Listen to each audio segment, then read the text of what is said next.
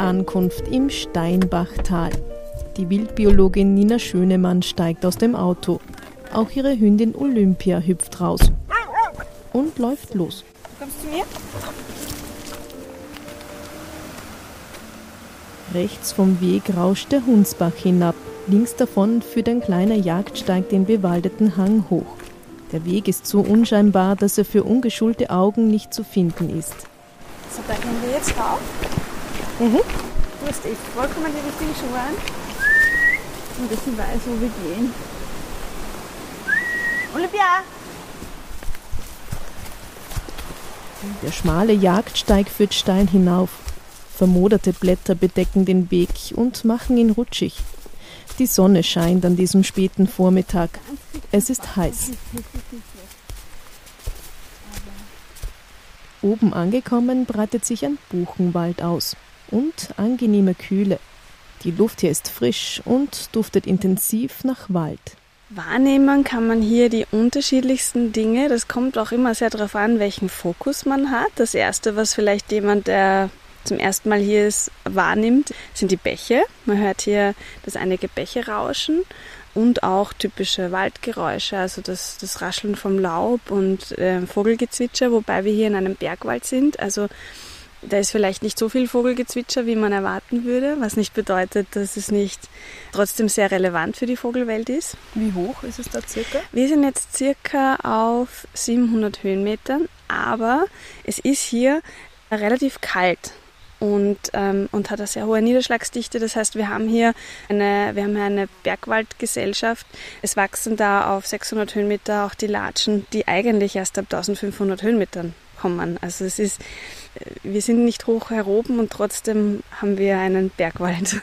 Zerklüftet sieht es hier aus. Durch den Dachsteinkalk ist der Wald felsig, das Gelände steil und teils anspruchsvoll. Aber genauso schützt sich der Wald auch selbst, sagt Nina Schönemann. Denn damit die Wildnis wild bleiben kann, braucht es vor allem eines kein menschliches Eingreifen oder gar Bewirtschaften. Insgesamt umfasst das Wildnisgebiet Dürrenstein-Lassingtal rund 7000 Hektar. 400 davon sind Urwaldgebiet. 2003 wurde das Gebiet von der Weltnaturschutzorganisation IUCN als Schutzgebiet der höchsten Kategorie 1 anerkannt und eben als Wildnisgebiet. Unterteilt ist das Gebiet in 1a, dem Urwald-Rotwald, und 1b, dem umliegenden Wildnisgebiet, wie jenem Teil, in dem sich der Hund von Nina Schönemann gerade auf dem Waldboden wurzelt. Wir sind jetzt auf der niederösterreichischen Seite vom Wildnisgebiet. Das Wildnisgebiet ist zur Hälfte in der Steiermark und zur Hälfte in Niederösterreich. Und im niederösterreichischen Teil ist der Dürnstein, der Berggipfel, quasi der Namensgeber. Und wir sind jetzt auf der Westseite vom Dürnstein und der Urwald ist auf der Ostseite. Das heißt, wir müssten da quasi über diesen Bergrücken drüber und auf der anderen Seite ist dann der Urwald. Das ist hier aber ein trotzdem sehr spannendes Gebiet, weil man, weil man hier so toll diese Dynamik sehen kann, dieses was passiert, wenn man sich zurückzieht als Mensch, wie, wie entwickelt sich das dann? Und auf einmal eben bleibt das Totholz erhalten und man sieht die großen Mengen an umgefallenen Bäumen, die irgendwo liegen und die Lawinen, die abgehen und die, die auch Bäume mitreißen und dann landen die im Bach, wie sich der Bach dann auch gleich verändert und ein ganz anderes Bild zeigt und dadurch auch Strukturen entstehen, die viele Lebewesen brauchen, die sie dann woanders gar nicht mehr finden. Seit 20 Jahren wird der Wald hier nicht mehr wirtschaftlich genutzt und darf tun und lassen, was er will. Der Mensch ist nur Beobachter und nimmt wahr, wie Nina Schönemann an diesem Freitagvormittag im Buchenwald des Steinbachtals. Was man noch sehr gut wahrnehmen kann, das war das Erste, was mir damals aufgefallen ist und auch viele Leute sprechen es schnell mal an, ist der Geruch. Dass wenn man den Wald in Ruhe lässt und jetzt nicht die, die Bäume entnimmt und früher war es sogar so intensiv, dass sie teilweise das Laub aus dem Wald rausgerecht haben und für die Tiere im Stall genutzt haben. Und wenn das aber alles hier erinnern bleibt und sich zersetzt, dann entsteht so ein, ein Modergeruch, so ein Waldbodengeruch. Und das ist was, was man eigentlich sehr positiv assoziiert und ein sehr angenehmer Geruch ist. Man nimmt auch sofort die Frische, die Kühle wahr. Also Der Wald macht sein eigenes Klima. Das kann sogar auf der Makroebene passieren. Also durch das, dass hier sehr viel Totholz herinnen ist, weil wir die Bäume nicht entnehmen, sondern sie alt werden dürfen, sterben dürfen und dann auch als Totholz noch erhalten bleiben. Die sind zum einen ein sehr wichtiger Lebensraum, aber auch sie saugen sehr viel Flüssigkeit auf. Und diese Flüssigkeit, die rinnt dann nicht ab und wäscht Nährstoffe aus dem Boden aus, sondern sie verdunstet. Und bei der Verdunstung wird Energie verbraucht. Und das kühlt die Temperatur in der Umgebung herunter. Also nicht nur durch die Beschattung des Kronendachs, sondern auch durch diese Verdunstungskühle ist es im Wald viel kühler und die Luftfeuchtigkeit auch viel höher und darum hat man so ein frisches Gefühl. Der Wald wirkt auch auf uns Menschen. Wer ihn betritt, wird zum Teil des großen Kommunikationsnetzes im Wald. Das heißt, die Lebewesen hier herinnen interagieren miteinander. Es findet ein Informations- und Stoffaustausch statt. Und das passiert auch sehr viel über die Luft. Und auch unser Körper nimmt das wahr und spürt das.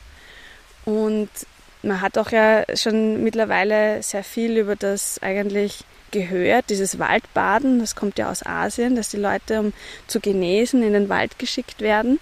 Und das kommt halt daher, weil eben dieser Transport und dieses Netzwerk da im Wald auf unseren Körper auch eine Wirkung hat. Das sind ganz besonders maßgeblich die Duftstoffe. Das sind so Terpene und Terpenoide, die aus den Nadeln und aus den Blättern und am Harz und so der Bäume sind und die sind in der Luft unterwegs und diese Duftstoffe die atmen wir ein und unser Immunsystem reagiert, die Immunzellen werden, werden mehr produziert, das Immunsystem wird angeregt, es hat eine positive Wirkung auf die Psyche, der Blutdruck reguliert sich, der Blutzucker reguliert sich. Und diese Wirkung, die hält dann auch über den Besuch im Wald hinaus an. Ähm, das kann, wenn man, wenn man einen acht Stunden oder einen Tag im Wald ist, kann das über mehrere Tage anhalten. Wenn man mehrere Tage im Wald ist, kann das auch bis zu einem Monat anhalten. Und man merkt dann einfach, wenn man im Wald ist, dass man zur Ruhe kommt, dass es einem nachher besser geht. Das kann man eigentlich auch recht schnell spüren. Also umso geübter man ist, umso öfter man das macht, umso stärker reagiert der Körper. Und bei mir schlägt das halt schon sehr schnell an.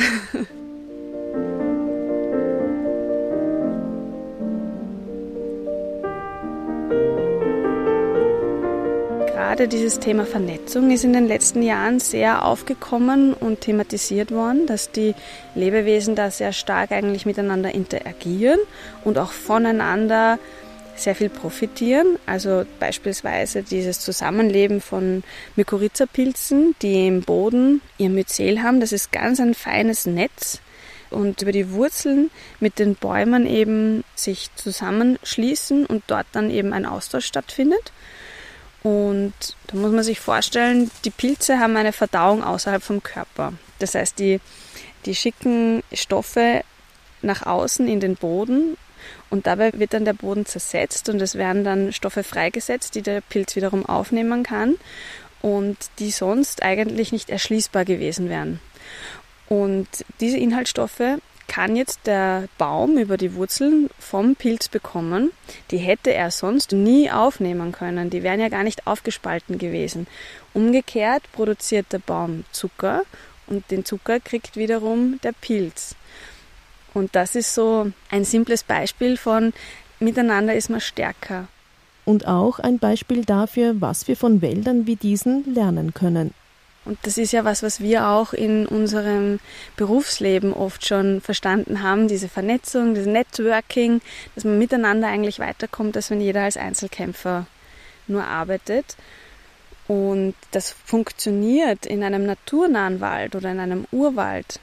Also im Urwald halt ganz besonders gut. Da ist es eigentlich, da ist alles ideal aufeinander angepasst. So wie im Rotwald jenem Urwaldgebiet, das sich nur wenige Kilometer entfernt über insgesamt 400 Hektar erstreckt. Die Wildbiologin Nina Schönemann. Also man sagt, das ist der letzte Urwaldrest Mitteleuropas oder zumindest der Alpen. Und das sagen wir deshalb aufgrund der Größe. Es gibt ja auch in Österreich einige weitere Urwaldreste, die aber um einiges kleiner sind. Also der nächste ist 25 Hektar groß. Der Urwald Rotwald ist ja 400 Hektar groß. Der ist am Lahnsattel gar nicht so weit weg von hier.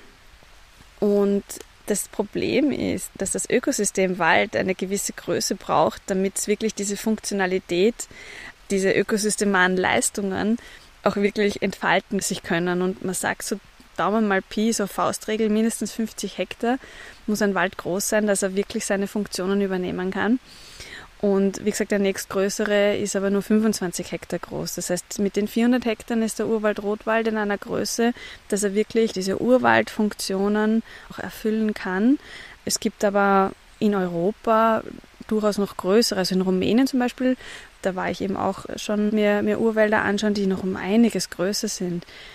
Das Problem dort ist, dass sie nicht gut geschützt sind und eben so eine große Gefahr haben, dass sie umgehackt werden illegal. Und es ist halt überall auf der Welt. Es ist einfach ganz wichtig, dass die wenigen Urwälder, die wir noch haben, dass wir die erhalten, weil einmal zerstört sind die unwiederbringlich. Es ist die Vielfalt, die so faszinierend ist am Urwald, sagt Schönemann. Eine Kollegin von mir sagt immer, durch den Urwald geht man nicht, durch den Urwald steht man, weil egal wo man eine Weile sich aufhält, man wird immer wieder was Neues entdecken. Auch wenn diese Vielfalt mitunter im Kleinen zu entdecken ist.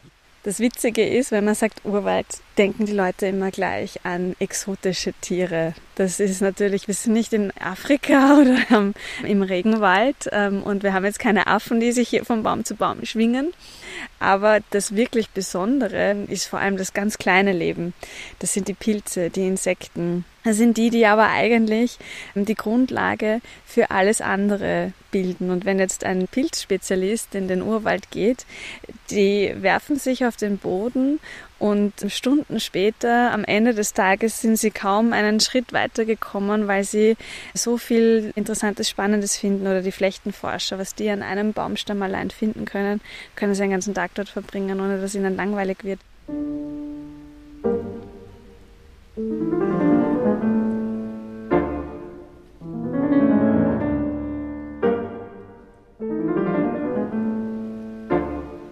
Ja, da gibt es zum Beispiel die Lungenflechte, die ist eine Naturwaldzeigerart, die hat sich auch gemeinsam mit der Buche ausgebreitet. Das ist ganz interessant, nachdem sich die, die Buche zur Eiszeit in wenigen Rückzugsrefugien eben nur mehr überlebt hat, wo es noch wärmer war hat sich von dort mit der Buche die Lungenflechte ausgebreitet und man kann mit genetischen Untersuchungen der Lungenflechte sagen, wo genau die Buchen her sind, aus welchen Rückzugsrefugien die kommen. Und diese Flechte hat zum Beispiel auch große Schwierigkeiten, wenn mal ein Kahlschlag war, dass sie sich dann in einem Wald wieder etablieren kann. Und von den Pilzen beispielsweise haben wir den duftenden Feuerschwamm, ist dort entdeckt worden. Der ist nicht wahnsinnig hübsch, muss ich ehrlich sagen, aber er wächst in großen, mindestens 50 cm dicken Tannen, in abgestorbenen. Und die müssen halt dort liegen bleiben. Und auf der Welt gibt es nicht so oft diese Situation. Und es ist auf der ganzen Welt sind bisher nur neun Plätze gefunden worden, wo dieser Pilz vorkommt. Und im Urwald Rotwald ist einer davon. Und der riecht wie eine Rose oder Flieder, also duftet ganz toll. ist einer der seltensten Lebewesen. Wobei man immer aufpassen muss, das, das betrifft halt immer nur die Dinge, die untersucht worden sind. Es gibt ja ganz vieles. So viel wir auch wissen, aber der Wald, es gibt noch ganz vieles, was wir nicht wissen im Wald und was wir noch nicht entdeckt haben. Da kommt noch vieles auf uns zu. Noch etwas ist besonders am Urwald. Die Bäume hier werden zigmal so alt wie in herkömmlichen bewirtschafteten Wäldern. Also das Erste, was einem auf jeden Fall auffällt, ist dieser weiche, modrig riechende Waldboden, der eben nie gestört worden ist und die großen alten Bäume. Also durch das, dass die Bäume dort nie entnommen werden, haben wir Jahrhunderte alte Bäume. Also die Buchen werden dort so zwei bis 400 einzelne Individuen auch älter. Also es gibt auch über 500 Jahre alte Buchen. Die Fichten und Tannen, also es ist ein Fichten, Tannen, Buchen, Mischwald, das sind die drei Hauptbaumarten. Andere Arten kommen auch vor, aber die am häufigsten. Und die Tannen und Fichten werden 600, 700 Jahre alt, einzelne 800 Jahre alt. Es gibt auch eine Tanne, die auf über 1000 Jahre geschätzt wird. Und die sind natürlich riesengroß. Also da gibt es bei der Tanne, braucht man fünf bis sechs Menschen, die die Tanne überhaupt umarmen können.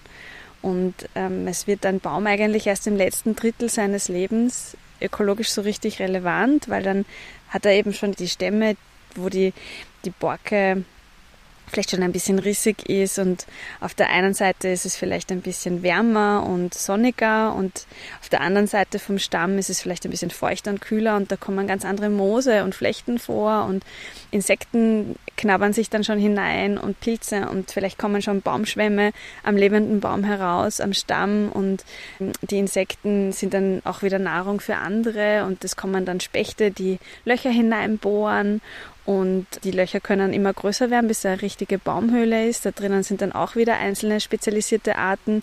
Vögel brüten zum Teil in diesen Baumhöhlen.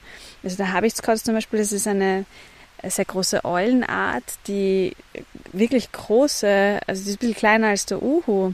Die braucht halt richtig große Baumhöhlen, um sich überhaupt fortpflanzen zu können.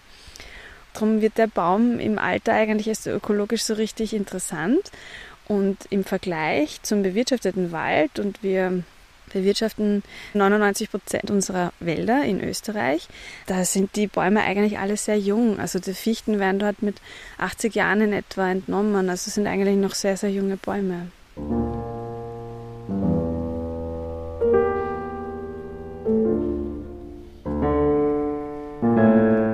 Die Wildbiologin Nina Schönemann erinnert sich an die Fichtenwälder ihrer Kindheit. Dicht an dicht reihte sich dort eine Fichte an die nächste.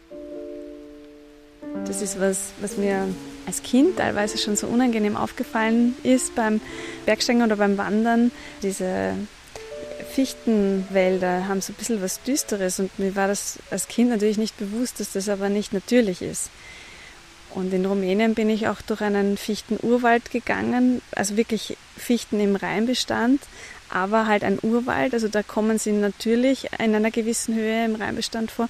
Das ist eine ganz andere Stimmung. Die haben unterschiedliches Alter, stehen viel weiter auseinander. Das ist nicht dieses Düstere, wo sie ganz eng nebeneinander sind und unten eigentlich nichts anderes mehr wachsen kann. Die Geschichte des Urwalds Rotwald reicht lange zurück, in eine Zeit, als der Großteil des heutigen Wildnisgebietes unter dicken Eisschichten begraben war. Rund 18.000 Jahre ist es her, als die letzte Eiszeit nach und nach ihr Ende nimmt und die Gletscher sich langsam beginnen zurückzuziehen. Und es hat dann eine langsame am blanken Felsen, zuerst einmal Algen und Flechten und Moose und wenn die dann verstorben sind, das durch Zersetzen ist, hat sich dann langsam eine Erdschicht entwickelt und dann sind größere Gräser und Büsche und so, bis dann irgendwann Wald wieder wachsen konnte. Und die Wiederbewaldung ist dann in Etappen gewesen. Da sind andere Baumarten zuerst gekommen. Und irgendwann haben sich eben die Fichten, Tannen, Buchen hier ähm, quasi als die Hauptbaumarten etabliert. Und das ist jetzt seit 6000 Jahren so, dass quasi hier dieser Fichten, Tannen, Buchen-Mischwald, dass es den schon gibt. Dass es den Urwald heute immer noch gibt, die Fichten, Tannen und Buchen nie abgeholzt wurden, hängt auch noch mit etwas anderem zusammen, einem langwierigen Streit zwischen zwei Kirchenhäusern. Die Kartause Gamming und das Stift Admont hatten beide Wälder in dem Gebiet. Die Grenze verlief genau durch den heutigen Urwald. Ein 450 Jahre dauernder Grenzstreit bewahrte den Wald davor, umgehackt zu werden. Nina Schönemann und erst als dann die Klöster enteignet worden sind und das Ganze privatisiert worden ist, hat dann eine Forstverwertungsaktiengesellschaft den Wald gekauft. Damals war der Urwald noch 2000 Hektar groß und hat dann auch wirklich rasch angefangen, ihn abzuholzen. Und da hat dann eine Wirtschaftskrise dazu geführt, dass es nicht mehr genutzt werden konnte. Und Albert Rothschild war schon Aktionär eigentlich von der Forstwertungsaktiengesellschaft und hat dann, um kleine Aktionäre zu schützen, denen ihre wertlosen Aktien abgekauft und ist dann alleiniger Besitzer geworden von den ganzen Flächen hier. Und und dann hat er eigentlich erst Interesse an dem Ganzen bekommen und, und war auch hier ähm, unterwegs und spazieren und jagen und war Naturromantiker, also kein Ökologe, aber ihm hat das einfach so gefallen, dass er gesagt hat, das steht jetzt unter meinem persönlichen Schutz der Urwald und da passiert ab jetzt nichts mehr. Das war 1875 und so war das dann jahrelang. Und eigentlich erst vor 20 Jahren die Nachkommen von Albert Rothschild gemeinsam mit der niederösterreichischen Landesregierung haben dann eben ein Wildnisgebiet daraus gemacht, dass es auch wirklich unter rechtlichem Schutz dann steht. Seit 2017 hat das Wildnisgebiet Dürrenstein-Lassingtal gewissermaßen den Nobelpreis im Naturschutz bekommen und wurde zum UNESCO-Weltnaturerbe erhoben. Es ist das einzige in Österreich.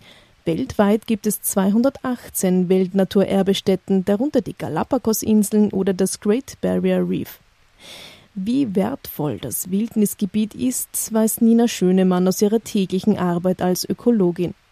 Es ist die Vielfalt im Wald, die ihn so stark sein lässt, sagt sie, und das sich selbst überlassen sein. Ohne menschliches Zutun. Weil sich über einen langen Zeitraum entwickeln konnte und immer wieder verschiedene Gefahren und Störungen darauf gewirkt haben. Und das, was besonders gut funktioniert hat, das hat sich durchgesetzt. So funktioniert Evolution. Und das, was jetzt da ist, ist das, was eigentlich ideal auf die Bedingungen angepasst sind und aber auch auf das Ungewisse, weil wir wissen ja nie, was in Zukunft passieren wird.